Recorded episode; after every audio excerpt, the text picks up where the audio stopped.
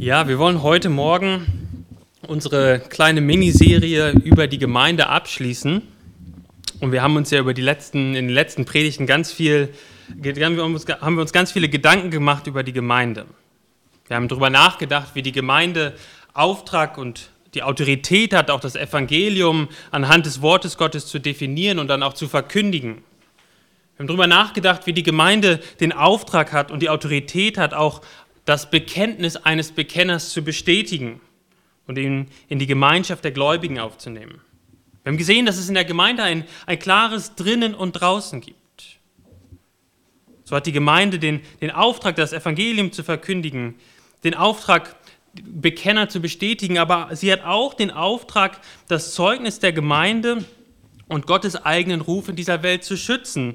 Wir darüber nachgedacht, dass wenn jemand nicht mehr Jesus nachfolgen will, der in der Gemeinde ist, dass die, dass die Bibel uns da auch einen Weg aufzeigt, wie wir öffentlich sichtbar machen können, dass, dass wir ihm die Bestätigung seines Christseins entzogen haben. Da haben wir über Matthäus 18 nachgedacht, dass die Gemeinde dann zusammenkommt und als Gemeinde beschließt, jemanden aus der Gemeinschaft auszuschließen. Um einfach deutlich zu machen, so wie du im Moment lebst, lebst du nicht wie ein Christ.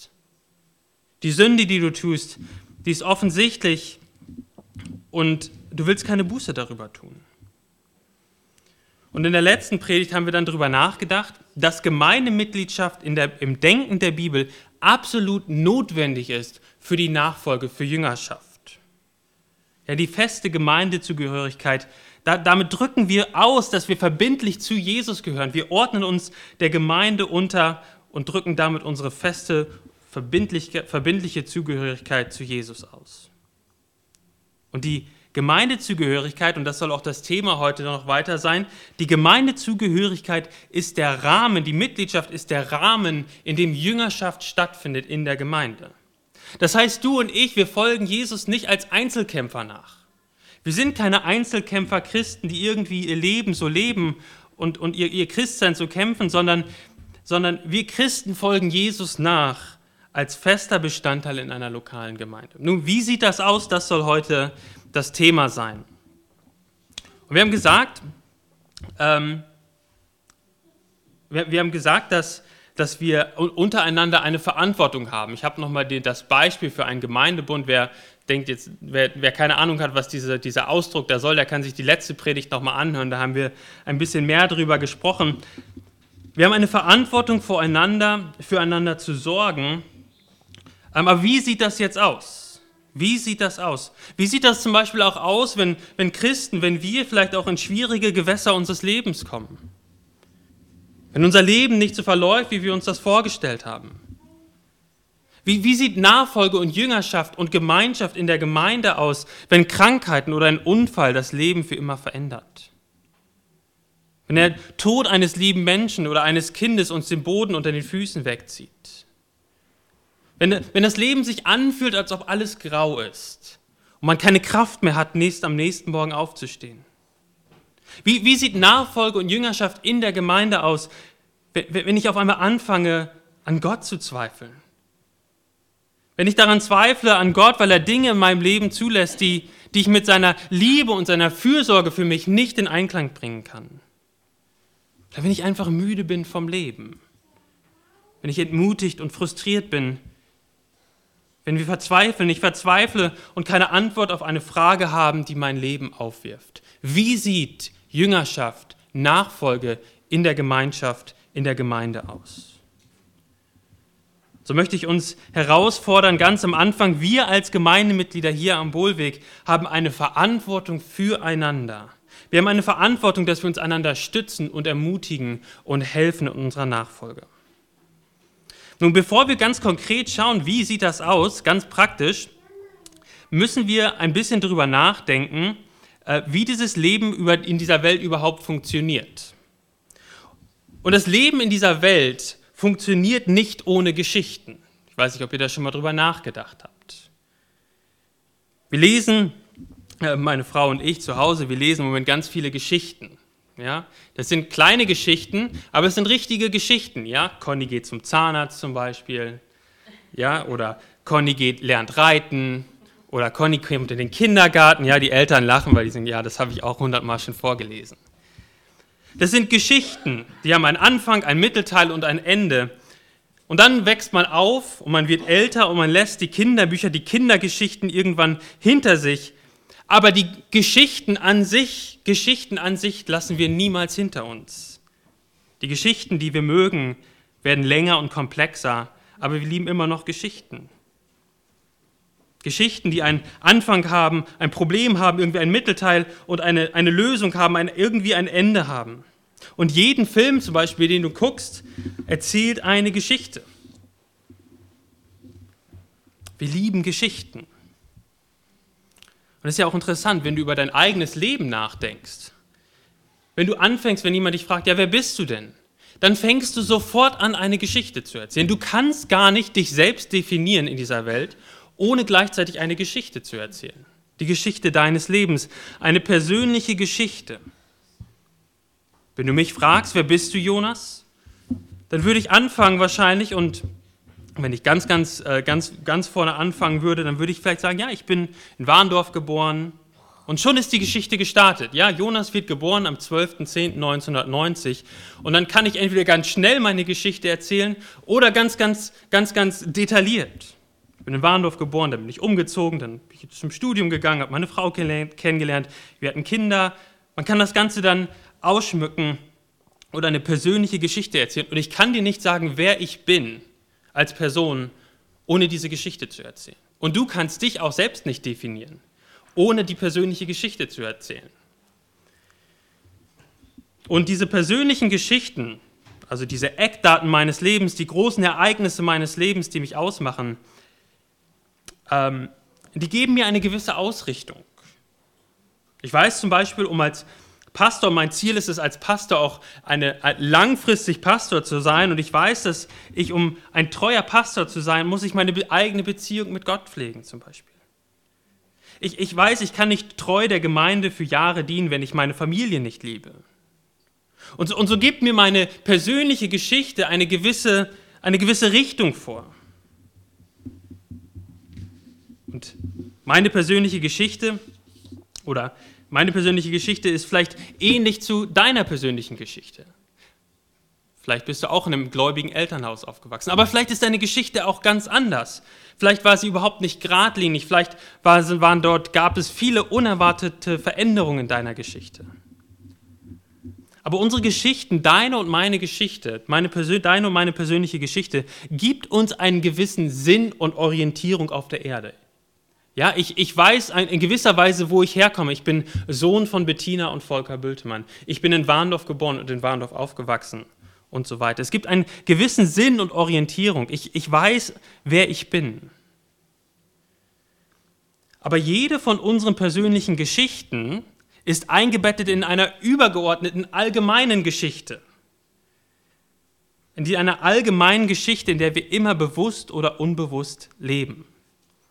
Und diese übergeordnete Geschichte gibt uns Antworten auf die großen Fragen des Lebens, die unsere persönliche Geschichte nie vollständig beantworten kann. Ich kann mein, den Sinn meines Lebens nicht dadurch beantworten, dass ich sage, ich bin in, Freck, in Warendorf geboren. Das ist meine persönliche Geschichte. Ich brauche eine, eine übergeordnete Geschichte, die mir, die mir Fragen beantwortet, wie, was ist der Sinn des Lebens? Die Fragen, die, übergeordnete Geschichte erklärt mir oder gibt mir Antworten auf die Fragen nach dem Warum. Warum mache ich diese Sache und nicht andere Sache? Was ist das Ziel meines Lebens? Das kannst du letztendlich aus deiner persönlichen äh, Geschichte, aus den Eckdaten deines Lebens nicht rausziehen. Du brauchst eine, eine übergeordnete Geschichte und jeder Mensch hat sie. Der Christ hat sie, der Nicht-Christ hat sie. Jeder hat eine solche übergeordnete Geschichte. Zum Beispiel glauben manche Menschen, sie leben ihr Leben, aber sie, glauben, sie leben es mit der übergeordneten äh, Geschichte, dass alles, was es gibt hier auf der Erde, nur Materie ist. Es gibt nichts darüber hinaus. Und dann lautet die Geschichte so. Irgendwie aus dem, ist aus dem Nichts etwas entstanden. Dann hat sich durch den Prozess der Evolution über Millionen von Jahren diese Welt gebildet. Dann bin ich irgendwann geboren und jetzt lebe ich 80 oder 90 Jahre und dann sterbe ich und dann gibt es mich nicht mehr.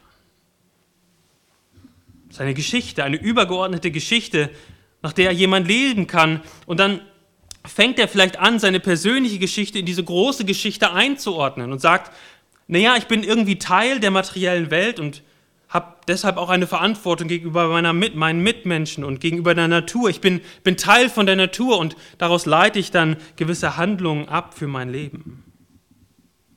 Oder du lebst vielleicht mit deiner persönlichen Geschichte in dieser, in dieser großen Geschichte, der, wo es nur Materie gibt, vielleicht nach dem Motto, was mich glücklich macht, ist gut für mich. Du tust alles, damit du ein angenehmes und glückliches Leben hast.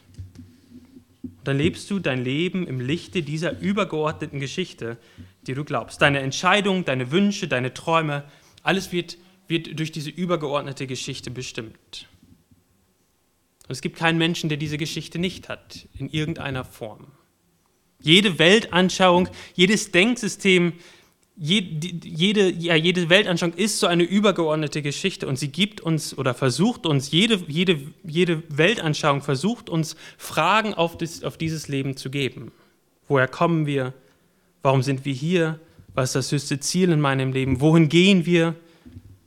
Und es ist unmöglich, ähm, ja, un unmöglich, diese übergeordnete Geschichte zu erzählen, ohne diese Fragen zu beantworten.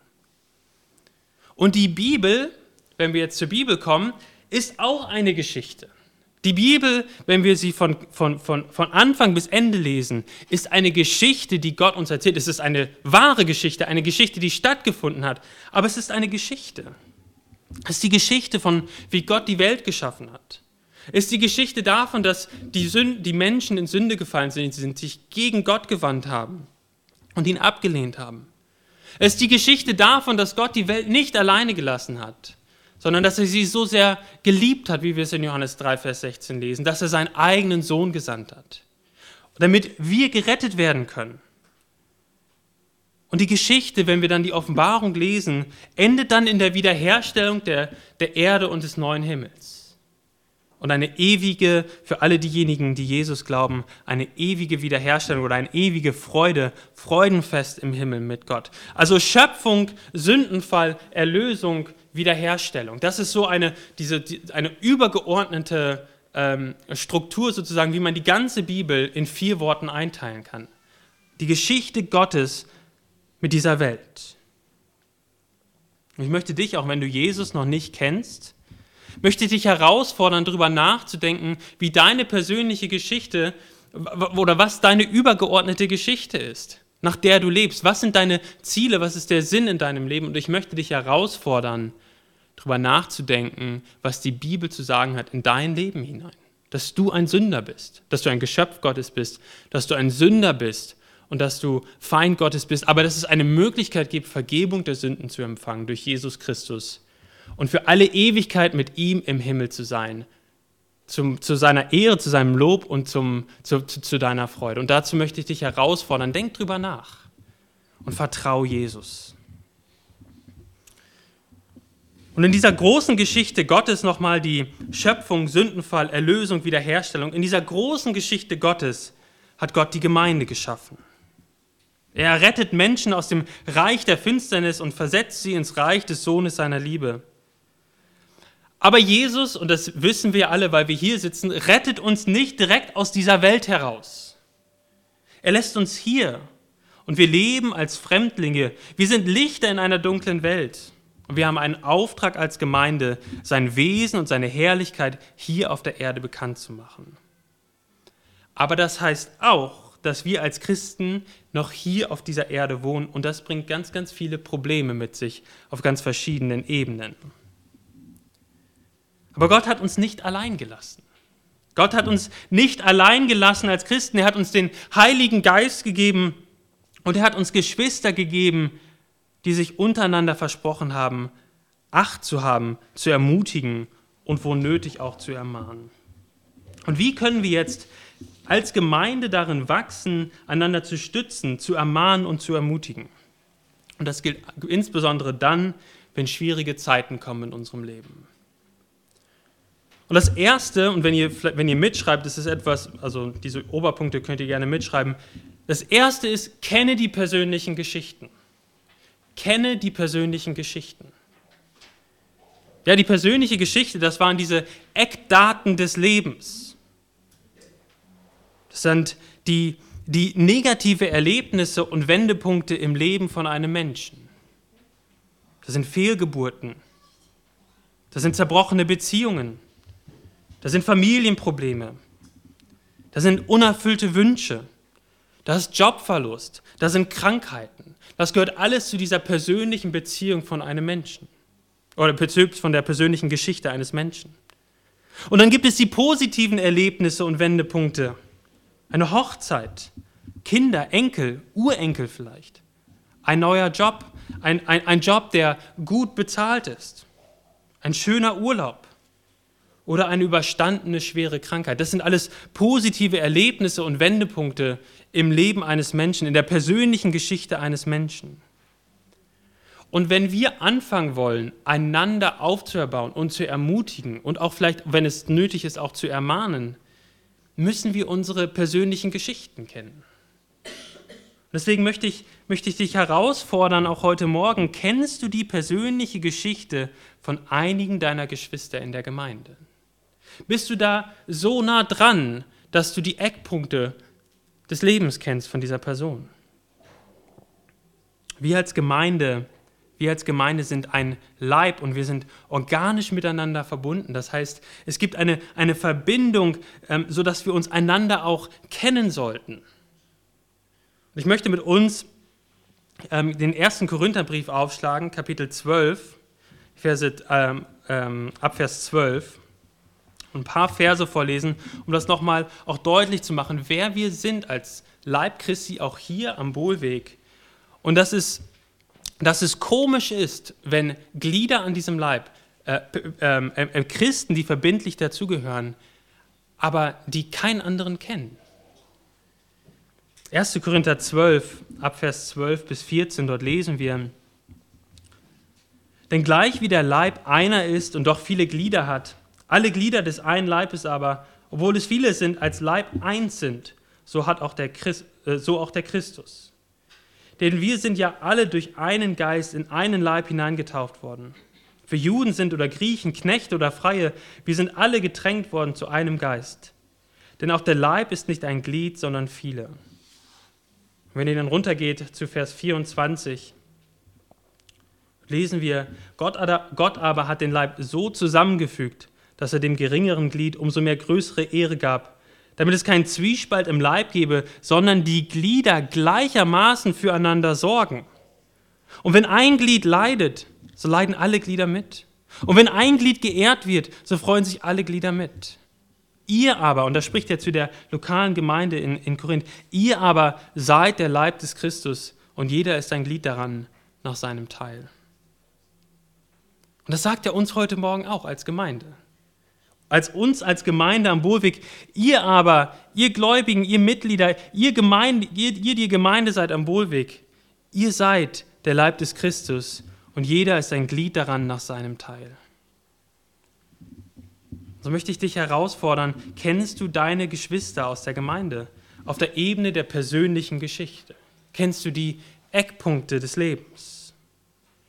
Und das heißt jetzt nicht, dass du jede Geschichte von jedem kennen musst. Ja, die erste Gemeinde in Jerusalem, das hatten wir gesehen, hatte mehrere tausend Mitglieder. Und es war unmöglich, alle genau zu kennen und das war auch nicht notwendig, damit der Leib Christi funktioniert. Du musst nicht die Geschichte von allen kennen. Aber in Epheser 4, Vers 16, und das ist auch noch ein wichtiger Vers, den ihr auch noch mal mit aufschlagen könnt, Epheser 4, Vers 16. Epheser 4, Vers 16.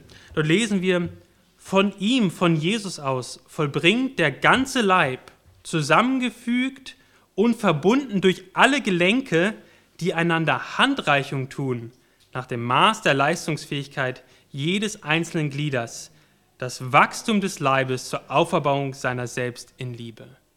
Das heißt, dort gibt es Knotenpunkte, Gelenke. Und jede, also mein Fuß ist mit der Hand verbunden. Ja, das ist verbunden. Aber es ist nicht so verbunden.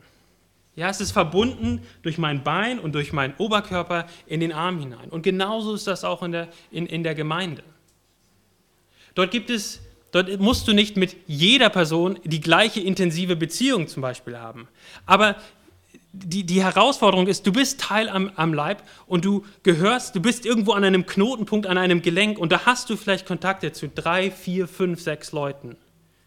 Und in dieser Beziehung, in diesem, in, in diesem Beziehungsgeflecht in der Gemeinde, dort kennst du dort die persönlichen Geschichten. Ja, und die, die, die, die Leute, mit denen du dann, die du kennst, die kennen vielleicht wieder andere und dann verzahnt sich das andere und es kommt, kommt, verzahnt sich so nacheinander und so funktioniert der ganze Leib Christi, auch wenn es mehrere tausend Leute sind, wie in Jerusalem, als ein Leib.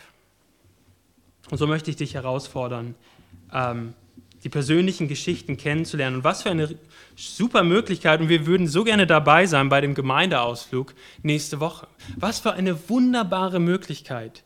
Beim Lagerfeuer, wahrscheinlich gibt es Lagerfeuer, oder beim Essen, ähm, Leute kennenzulernen. Die persönlichen Geschichten mal kennenzulernen. Zu fragen, ja, erzähl mal, wie war das denn? Wo bist du eigentlich geboren? Ja, wie, wie, war denn deine, wie war das in der Schulzeit damals für dich? Wie, wie bist du zum Glauben gekommen? Und dann, dann, fängt man auf einmal an, über das Leben zu sprechen und man, man lernt, lernt, die Geschwister auf dieser persönlichen Geschichte kennen, in ihrer persönlichen Geschichte kennen. Und dann, dann, dann kannst du vielleicht anfangen, wenn, es, wenn, es, wenn die Situation das zulässt, mal zu erzählen, wie, wie du vielleicht eine schwere Zeit im Leben hattest.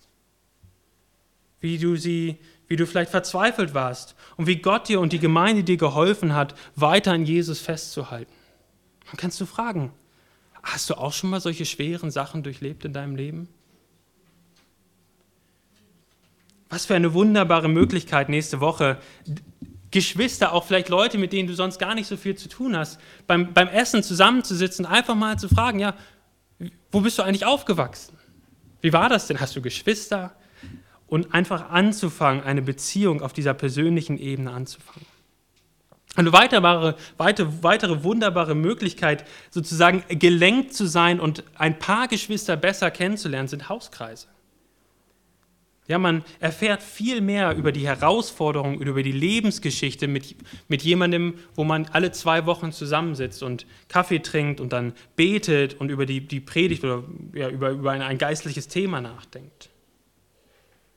Und das wird auch für uns als Gemeinde mehr und mehr wichtig, ähm, denn als Gemeinde, wenn wir über die letzten eineinhalb Jahre schauen, haben sich die Gottesdienstbesucherzahlen also knapp verdoppelt. Äh, als Gemeindemitglieder Mitglieder sind, sind wir auch gewachsen. Und es ist nicht mehr so, auch im Gottesdienst, nicht mehr so, als, ob, als wenn nur 40 oder 30 Leute da sind. Da, da kann das im Gottesdienst stattfinden. Wenn, wenn Gott das schenkt und wir weiter wachsen, dann werden diese kleineren Gruppen unter, sozusagen unter dem Gottesdienst immer wichtiger, um dort verbindlich auch Mitgliedschaft zu leben und gelenkt zu sein ähm, im, Leib des, im Leib Christi hier vor Ort. Und dann aus den Hauskreisbeziehungen können dann noch engere Beziehungen entstehen. Ich, kann, ich weiß aus Amerika, als wir im Hauskreis waren, da, wurde, äh, da war jemand, ähm, und ich habe ihn dann einfach gefragt, ähm, hey, hast du Lust, einfach mal ähm, zusammen ein Buch zu lesen? Ja, und dann haben wir angefangen, uns zu treffen. Und es ist wahrscheinlich die Person, die ich in Amerika, wahrscheinlich außer Paige, am besten gekannt habe. Die Vergangenheit, die Ängste, die Sorgen, die Krankheiten, die Sünden, die Anfechtungen.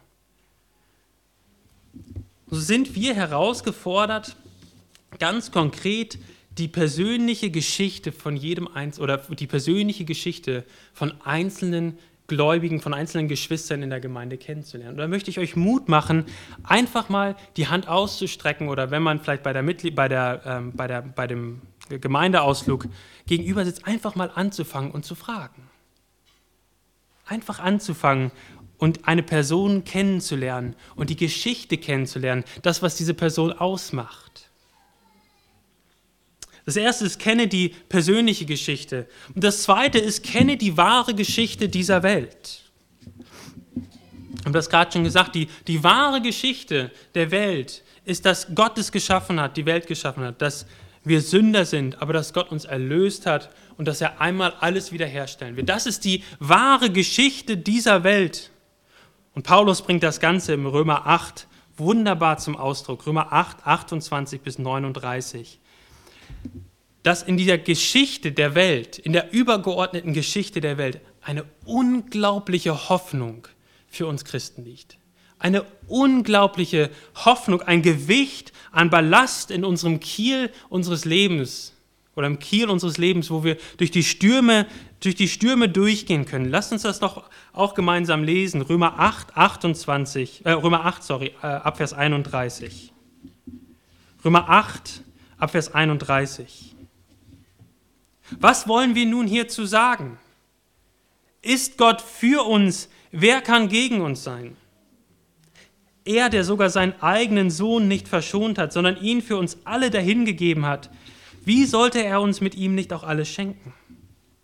Wer will gegen die Auserwählten Gottes Anklage erheben?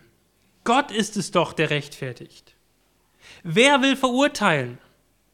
Christus ist es doch, der gestorben ist, ja mehr noch, der auch auferweckt ist, der auch zur Rechten Gottes ist, der auch für uns eintritt. Wer will uns scheiden von der Liebe des Christus? Drangsal oder Angst oder Verfolgung oder Hunger oder Blöße oder Gefahr oder Schwert? Wie geschrieben steht, um deinetwillen werden wir getötet den ganzen Tag, wie Schlachtschlafe sind wir geachtet. Aber in allem überwinden wir weit durch den, der uns geliebt hat. Jetzt kommt der, kommen die Verse, die vielleicht viele kennen. Denn ich bin gewiss, dass weder Tod noch Leben, weder Engel noch Fürstentümer, noch Gewalten, weder Gegenwärtiges noch Zukünftiges, weder Hohes noch Tiefes, noch irgendein anderes Geschöpf uns, scheiden, uns zu scheiden vermag von der Liebe Gottes, die in Christus Jesus ist, unserem Herrn. Was für eine Hoffnung! Was für eine tiefe Hoffnung, dass es nichts gibt in unserem Leben, was uns von der, als Christen von der Liebe Gottes trennen kann. Also wir müssen die persönliche Geschichte kennen, wir müssen diese übergeordnete Geschichte, die wahre Geschichte der Bibel kennen und die Hoffnung kennen, die wir als Christen haben auf die Ewigkeit. Und was wir jetzt in Jüngerschaft und in der Nachfolge machen und in dem, in dem, in, in dem, in dem einander helfen, ist, dass wir unsere persönliche Geschichte und das, was wir erleben, unsere Freude, unsere Trauer, alles, was wir erleben in unserer persönlichen Geschichte, immer und immer wieder einordnen in diese übergeordnete große Geschichte Gottes. Das sollten wir persönlich machen, in unserem eigenen Herzen. Wir dürfen anderen, anderen dabei helfen, das zu tun. Und wir dürfen uns helfen lassen, dass andere, andere Geschwister in der Gemeinde uns helfen, unsere, unsere Erlebnisse in unserem Leben einzuordnen in dieser großen Geschichte Gottes. Dass wenn wir durch Täler der Tränen gehen, dass wir, dass wir einen festen Anker haben, dass, dass wir wissen, Gott lässt uns nie allein, nie, nie, nie wird Gott uns verlassen. Ich darf wissen, dass ich ankommen werde einmal bei Gott. Und ich darf glauben, dass selbst die schlimmsten Dinge in meinem Leben irgendwie zu meinem Besten sind, so wie Paulus das ein paar Verse vorher sagt. Dann kann ich aushalten und mit echter Hoffnung ausharren. Aber wir lernen auch, dass auch mit unseren größten Freuden auf dieser Erde umzugehen. Und wir, wir wissen, dass die größten Freuden auf der Erde nur ein Abbild von der ewigen Freude ist, die einmal sicher kommen wird im Himmel. Und das darf ganz tiefe Ruhe in unserem Leben bringen. Weil ich weiß nicht, ob es euch so geht, wenn ihr, wenn ihr in Urlaub fahrt und es sind zwei Wochen Urlaub, dann denkt man meistens schon am ersten Tag, Jetzt muss ich, muss ich das irgendwie alles aufsaugen. Ich muss mich richtig freuen, ich muss mich genießen, weil in zwei Wochen ist das jetzt vorbei. Und dann können Leute schon am ersten Tag sich verrückt machen, dass sie in zwei Wochen schon nach Hause fahren müssen. Und genauso ist das auch mit Freude. Wir, Freude hier auf der Erde ist immer nur eine Momentaufnahme. Diese Freude kann morgen schon durch einen tragischen Unfall beendet sein. Und wenn wir diesen Blick auf den Himmel nicht haben, dann klammern wir uns an diese Momente der Befreude und bekommen Angst, diese Freude zu verlieren und können uns gar nicht mehr richtig freuen. Aber wenn du deine Freude aus der persönlichen Geschichte als Teil der großen Geschichte Gottes siehst, dann weißt du, dass du als Christ auf eine Zukunft zugehst, die von absoluter, überschwänglicher, nie endender Freude bestimmt ist. Und dann darfst du anfangen, schon die Momente oder die Momente der Freude hier auf der Erde zu genießen. Und so haben wir die Aufgabe, als du hast du auch die Aufgabe, wenn du Gemeindemitglied hier bist, deinen Geschwistern dabei zu helfen, genau das zu tun, die persönliche Geschichte in die große, übergeordnete Geschichte Gottes einzuordnen. Du hast eine Verantwortung ihnen gegenüber, ihnen zu helfen. Nun, wie macht man das? Wie macht man das konkret? Ähm, ich glaube, zwei Dinge, die wichtig sind, ist, wir machen es dadurch, dass wir Vorbilder sind. Wir machen es dadurch, dass wir aktiv helfen. Du tust das durch dein Vorbild, durch dein Leben, durch dein Sein als treuer Nachfolger Christi. Dadurch, dass du treu hier in den Gottesdienst kommst und vorlebst, was es bedeutet, ähm, auch in schwierigen Momenten Jesus zu vertrauen. Wenn ich zum Beispiel höre, wie eine Schwester im Glauben durch eine chronische Krankheit geht und nicht den Mut verliert oder Gott anklagt, dann, dann wird das eine Ermutigung für mich dann sehe ich sie wie, sie, wie sie aushält und ausharrt mit der Hoffnung auf den Himmel, dass das einmal vorbei sein wird. Was hilft mir dann, dieses Vorbild hilft mir dann zu sagen, auch meine, meine Schwierigkeiten, auch die Dinge, die ich durchlebe, auch die, will ich, will ich, auch die will ich tragen und meine Hoffnung auf Jesus setzen. Sei ein Vorbild. Aber dann darfst du auch direkt persönlich mit jemandem reden wo du dich hinsetzt, hinsetzt mit einer Person oder im Hauskreis und hilfst, diese Verbindung herzustellen zwischen der, zwischen den persönlichen Geschichten, zwischen den Tragödien vielleicht auch, die in dem, in dem einen oder anderen Leben stattfinden und sie einzuordnen und, und zu helfen, ähm, ja, in diese übergeordnete Geschichte Gottes zu stellen. Und beides ist wichtig. Vorbild sein, vorbildlich in, seinen eigenen, in seinem eigenen Christsein zu leben und dann hilfreiche oder dann in persönlichen Gesprächen anderen zu helfen. Nun, wie, wie, wie macht man das jetzt?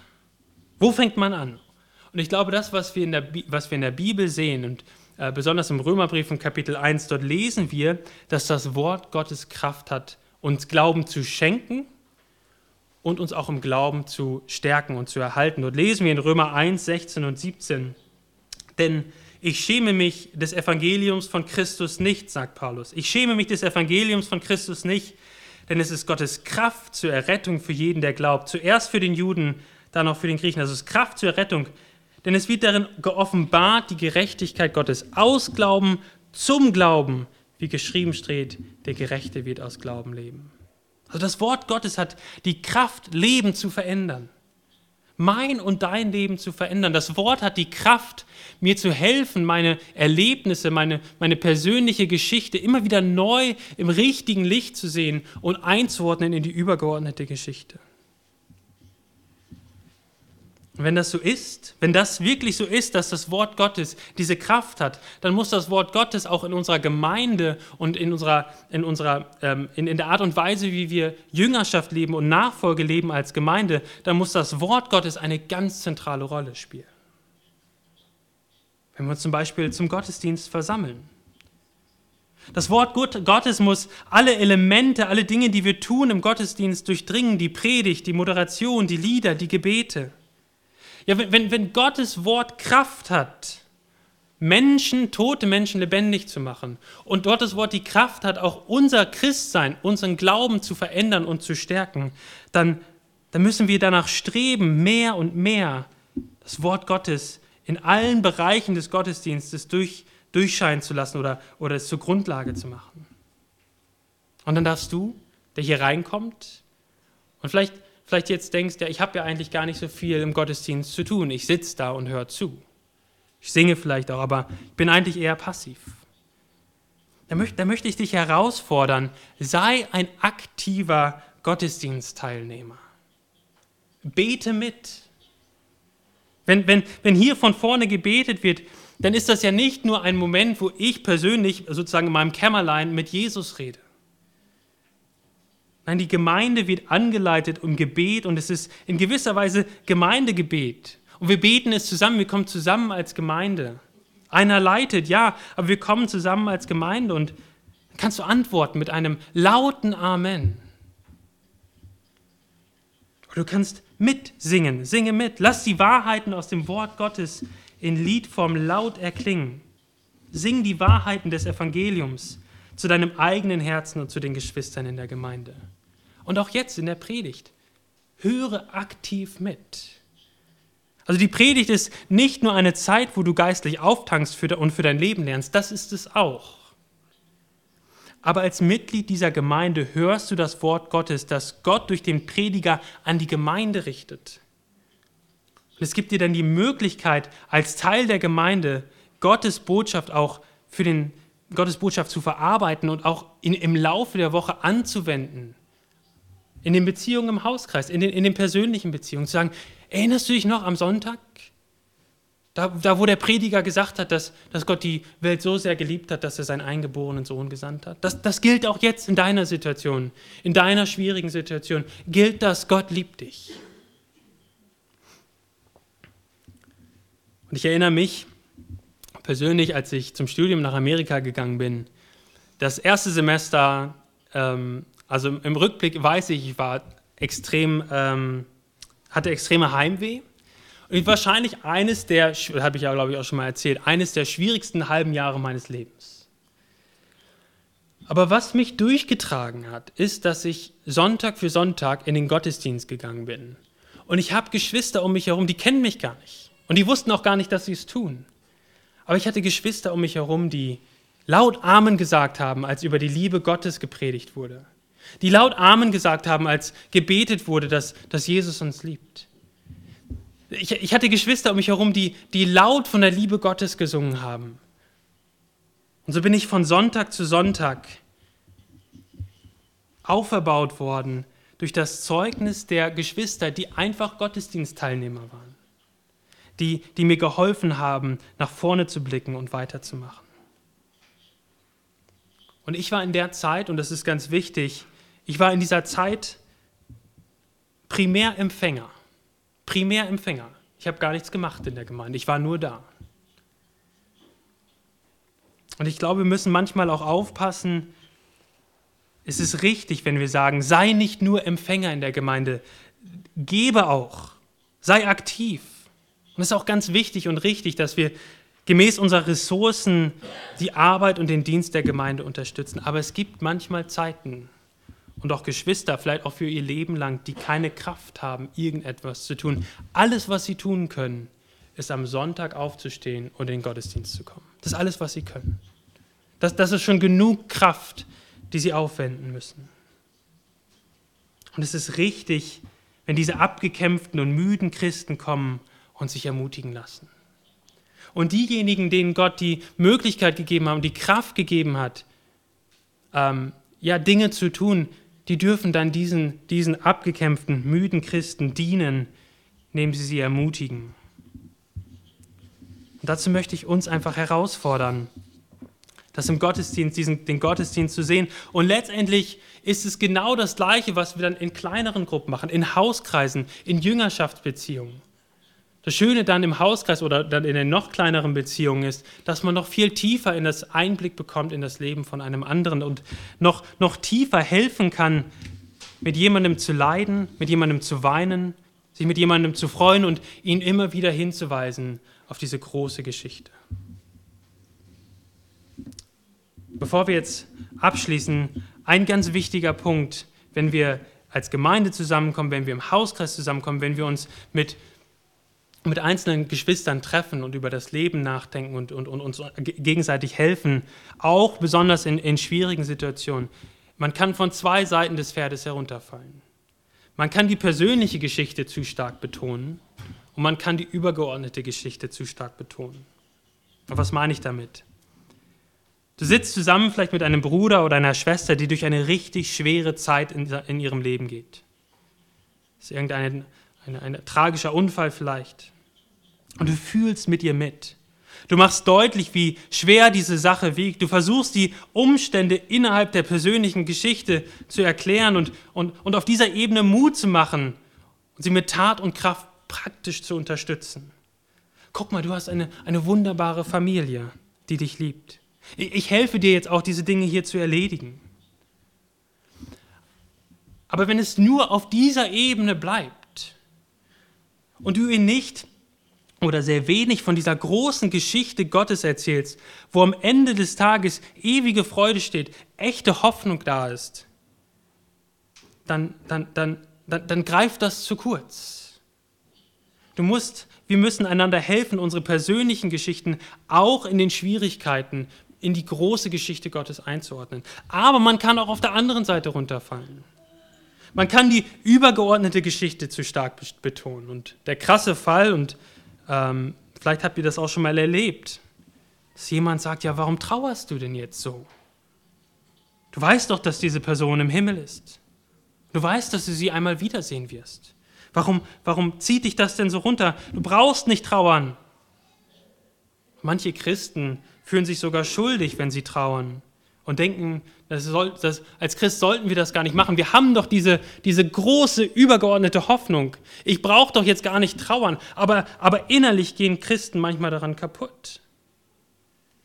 Man weiß doch, dass alles zu unserem Besten dient und im Himmel alles gut wird. Aber das vernachlässigt die persönliche Geschichte.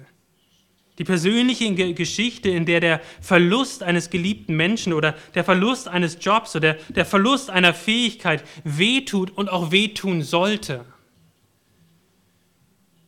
Wir leben, wir erleben die Welt im gefallenen Zustand. Und wenn Jesus am Grab von Lazarus weint, obwohl er ihn kurz danach zum Leben auferweckt, dann sollten wir den Schmerz, den wir durch, durch die schwierigen Umstände in unserem Leben nicht verdrängen, sondern wirklich trauern und weinen. Also man kann von beiden Seiten runterfallen und das Ziel in unseren Beziehungen in der Gemeinde und in der, in der Nachfolge und Jüngerschaft und in dem einander helfen ist, äh, innerhalb der Gemeinde beides zu tun.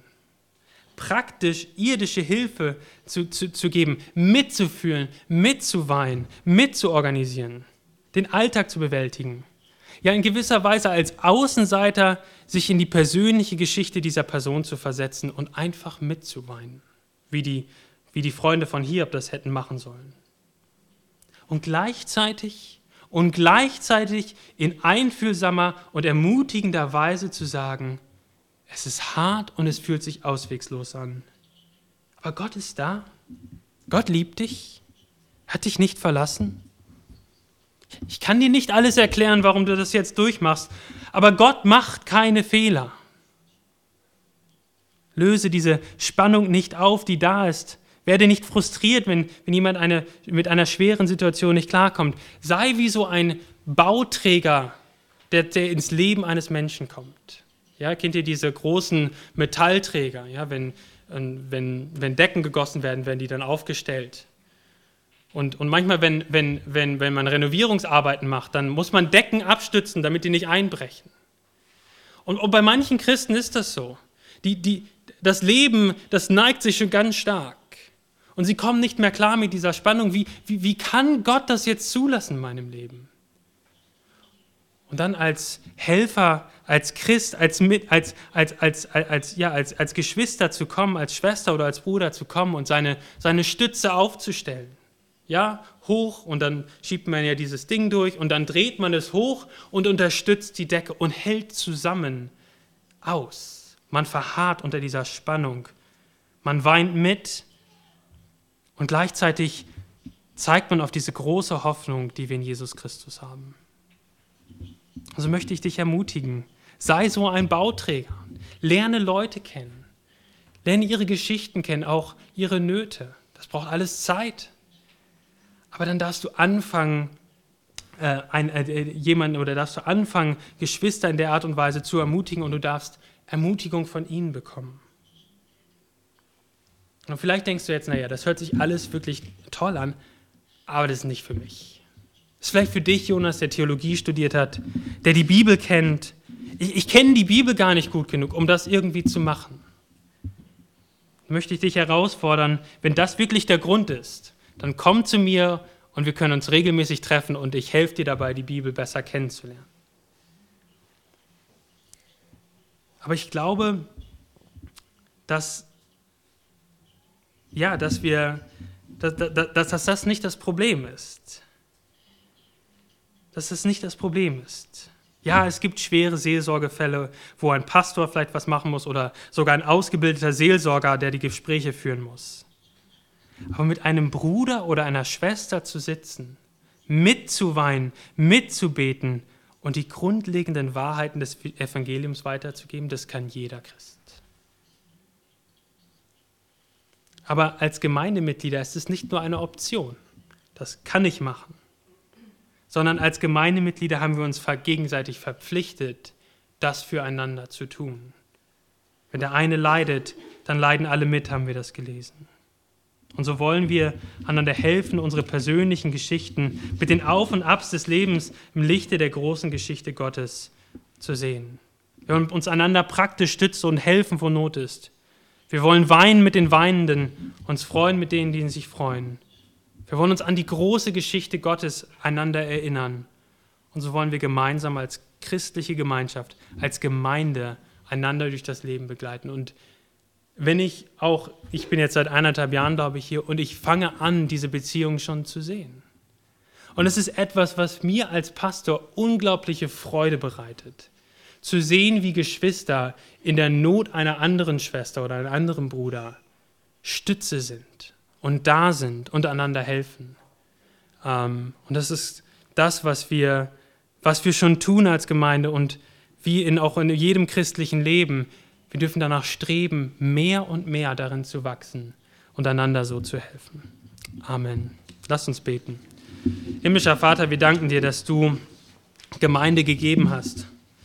Dass du uns nicht einfach alleine als Christen in der Welt rumtingeln lässt, als Einzelkämpfer, sondern dass du uns Geschwister gegeben hast und dass wir uns einander ermutigen dürfen.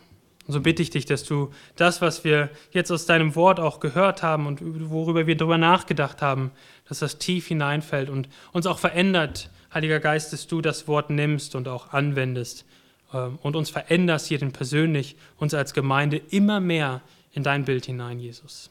Amen.